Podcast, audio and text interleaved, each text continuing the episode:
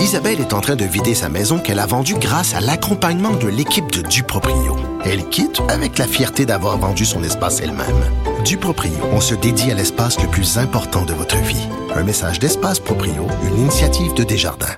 Et on est en compagnie maintenant d'Emmanuel Latraverse. Bonjour. Bonjour. Euh, avant de se parler d'élections partielles, il faut qu'on parle de tes balados. Un, un nouveau qui sort aujourd'hui? Oui, un nouveau avec euh, Roméo Saganache euh, que j'ai. Tu sais, c'est le genre de politicien qu'on suit euh, depuis de nombreuses années, tant comme euh, comme négociateur CRI que comme député. Puis c'était, je me suis dit, c'est justement le genre de politicien qu'on veut entendre parce que toute une réflexion. Qu'on connaît pas tant que ça. Il y a eu des problèmes, petits problèmes personnels. Bon, il avait raconté ça à l'époque, mais sinon, il est assez, euh, assez discret sur lui-même. Il est assez discret. Il a mené, c'est sûr qu'il fait partie des grands leaders autochtones euh, qui mènent le combat depuis la, la, la commission Vérité et Réconciliation pour qu'on brise le silence autour euh, des pensionnats. Et donc, il a par moments raconté un peu euh, des éléments euh, de sa vie, parce que lui, il a été envoyé dans les pensionnats, il avait sept ans, avec ses frères et sœurs. Son père est mort euh, la première année où il était là. Mais c'est dans ce euh, le contexte d'une entrevue comme ça qu'on peut vraiment essayer de saisir, de comprendre c'est quoi le drame de ces pensionnats-là et les, les, répercussions que ça a. C'est, c'est une chose de dire on a pris des enfants puis on les a arrachés à leurs parents, mais c'est beaucoup plus profond que ça parce que c'est toute la culture, c'est toute l'identité euh, de son peuple qui s'en est vu euh, sacrifié. Donc, c'était l'occasion de, de plonger dans sa vie et dans ce que c'est que d'être cri. Extrait, on écoute ça. Êtes-vous québécois? Non. Ni canadien, d'ailleurs. Je suis pas québécois, je suis pas canadien. Euh, je suis cri, profondément cri, et profondément conscient euh, de qui je suis. Et d'ailleurs, un des articles de la déclaration protège cet état de fait.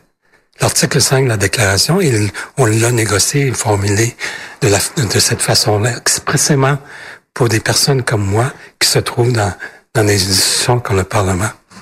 Donc, euh, ça reconnaît le droit aux individus autochtones de participer dans le processus politique et autres du pays sans perdre leur statut en tant qu'autochtone et leurs droits en tant qu'autochtone fait drôle quand même. Il siège au Parlement canadien, mais il considère pas qu'il est canadien. Oui, mais c'est ça, c'est c'est c'est c'est intéressant de, de comprendre cette identité-là parce que faut comprendre que les Cris, c'est un peuple qui vit sur le territoire. Lui, il est né sous la tente. Là. Il a vécu les sept premières années de sa vie sous la tente, sur le territoire de chasse de ses parents. Là. Fermez les yeux deux secondes, essayez de vous imaginer ça.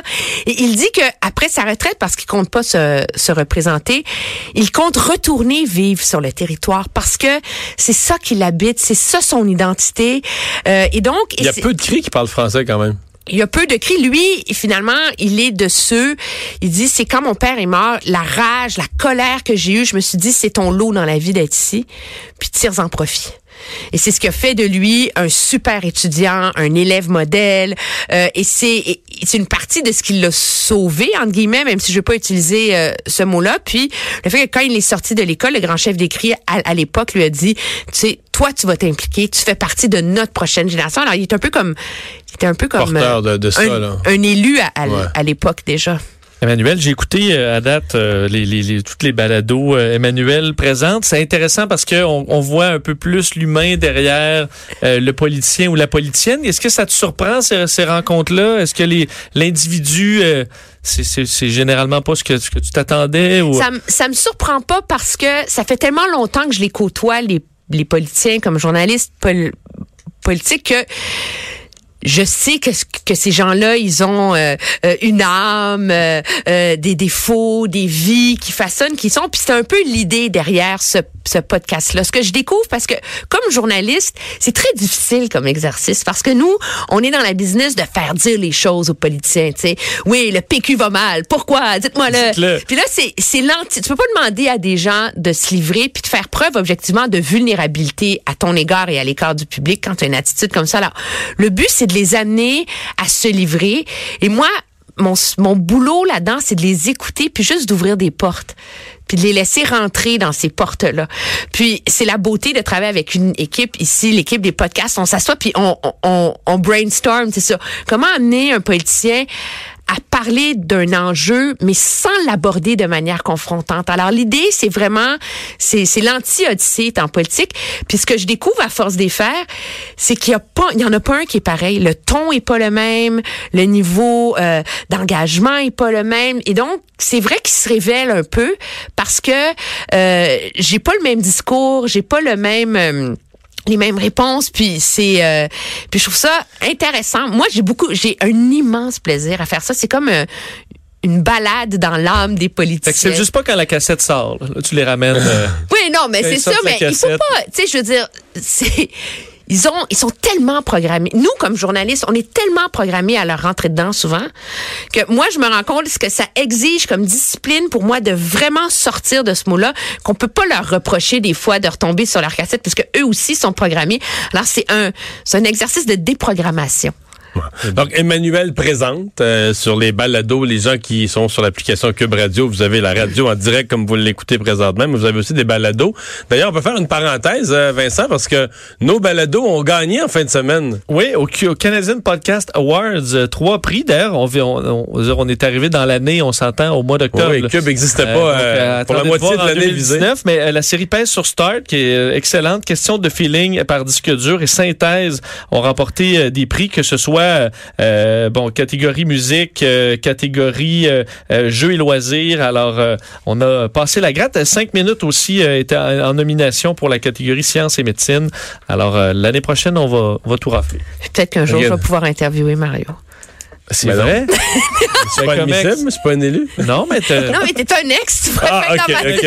Ça serait ta, quatrième saison, ça, les ex. Hey, revenons sur la, la politique d'aujourd'hui, parce que ça vote présentement euh, dans trois circonscriptions au Canada et tous les partis jouent euh, tous les partis jouent gros. Bon, il y a les élections partielles, parfois, il y en avait eu au fédéral les dernières qu'on suivait de loin. On était quand même curieux de voir ce qui allait arriver. Mais là, c'est comme différent aujourd'hui. Hein. Oui, puis on a souvent à tendance à dire qu'on met trop d'importance dans les partiels quand dans le fond c'est secondaire. Là, ce n'est pas pour deux raisons. De un, c'est crucial pour les chefs en présence. commence par Monsieur Singh, il joue sa carrière politique. S'il passe pas dans Burnaby ce soir il y a une crise au NPD, c'est programmé, c'est télégraphié, c'est sûr. Donc il faut qu'il passe absolument. Test important pour Monsieur Trudeau, se faire élire, faire élire un libéral d'Outremont, sans Thomas Mulcair, ce serait pas supposé être trop difficile dans le contexte actuel avec l'effondrement du NPD. Surtout que Mme Bendayan avait fait campagne en 2011. Elle connaît le terrain, elle est sur le terrain depuis longtemps. Maintenant, est-ce qu'il y a eu un effet Sentier-Lavalin dans la sortie de vote, etc.? On verra. Euh, je voudrais que pour le NPD aussi, elle est importante, cette course euh, dans Outremont, parce que tu peux perdre, mais tu peux perdre honorablement aussi. Hein? Et donc, il y a un peu une barre ici là, de si le NPD peut y arriver. S'il partait de la victoire de Thomas Mulcair, il finissait avec 13 euh, là, ouais, on va dire, ça, ça, ça s'appelle une raclée, puis c'est la fin du, c'est comme ça, ça laisse présager ce qui va arriver. Personne porte beaucoup d'attention à la partielle dans euh, York Simcoe parce que c'est plus bleu que ça comme territoire en Ontario, là, tu peux pas. Là. Donc faut faut qu'Andrew Scheer remporte ça au la main. Là. Non, non, mais il va remporter ça il au va la remporter Ça au la main. L'enjeu, c'est que tout le monde va regarder comment s'en sort le parti de Maxime Bernier là, parce que tu es en territoire très conservateur en Ontario. Si Maxime Bernier fait un score, euh, tu sais, 8, 10 etc. Tu dis, c'est pas fait télé, on s'en fout. Mais le problème, c'est que tous les sièges qui appartiennent aux libéraux dans les banlieues de Toronto, tout ça, où il y a un fonds conservateur, ça, c'est des luttes serrées de toute façon. Là. Alors, si M. Bernier réussit à aller Ça, la banlieue de Toronto au Canada, là, c'est c'est quoi, c'est 40, 35, 40 comtés? C'est à peu près ça. Je veux dire, juste Brampton, il y a 6 comtés. Mississauga, il y en a 6. Don Valley, il y en a 6. Tu sais, c'est des gros, gros, gros blocs. Puis, puis ça a tendance, un peu comme le 4-5-0 montréalais, ça a tendance à voter un peu en bloc. Fait que si ça part toute libérale ou toute conservateur, oh, ça, ça, ça, ça, peut ça et ça défait des gouvernements. Monsieur Harper a eu sa majorité en 2011 dans ces banlieues-là et il a perdu le pouvoir dans euh, ces banlieues-là. C'est ces banlieues-là qu'on donnait la majorité. Ça a tout viré libéral la dernière fois. Ça a tout viré libéral la, la, la, dernière fois, mais ça demeure des courses serrées. Et donc, euh, à ce chapitre-là, il va falloir voir si vraiment M. Bernier a le pouvoir de causé des sérieux maux de tête, je vous dirais, euh, aux conservateurs. Ouais. Euh, on a finalement eu la réponse, on n'a plus de temps, là, mais la réponse, Mme Wilson-Raybould, elle va pouvoir parler à l'intérieur Elle de... va pouvoir dire quelque chose à l'intérieur de normes dont on attend encore la réponse. La publication. Alors, M. Trudeau, de toute façon, c'était clair. À partir du moment où le, où le greffier a réussi à passer une heure et demie à témoigner puis à tout déballer son sac, c'est difficile après ça d'invoquer que Mme Raybould rien pouvait dire. pas parler des mêmes réunions où ils étaient les deux ensemble. Sauf que je comprends qu'il y a quand même des poursuites et le niveau de, de, de détails qu'elle peut fournir sur la nature des discussions, je soupçonne que c'est autour de ça que ça va tourner, mais on attend Mais la de voir partie, le est-ce qu'elle a subi de la pression ou pas? Elle va pouvoir répondre à ça. Là. Tu as raison. À combien de reprises on vous en a parlé? Qui? Euh, est-ce qu'ils ont Mais levé de le toute ton? façon, on le sait déjà, entre vous puis moi, il y en a eu de la pression. Là. Je veux dire, elle dit non qu'elle ne veut pas intervenir. Le premier ministre s'est dit c'est ta décision. Puis là après ça, le chef de cabinet du premier ministre, euh, son conseiller principal euh, lui en glisse un mot. Puis après ça, il y a un appel avec sa chef de cabinet. Puis après ça, c'est le greffier du conseil privé.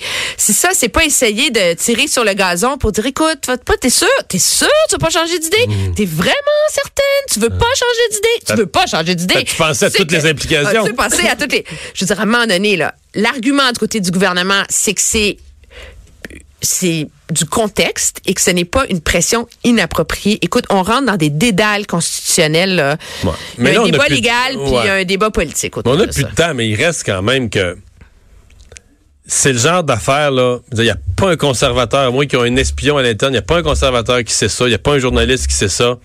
C'est la personne qui a parlé au Globe and Mail avec détail pour qu'un journaliste solide comme Robert Fife écrive ça. C'est quelqu'un de proche du dossier là. Et un libéral. C'est certain. C'est quelqu'un qui était proche de Madame, plus que ça.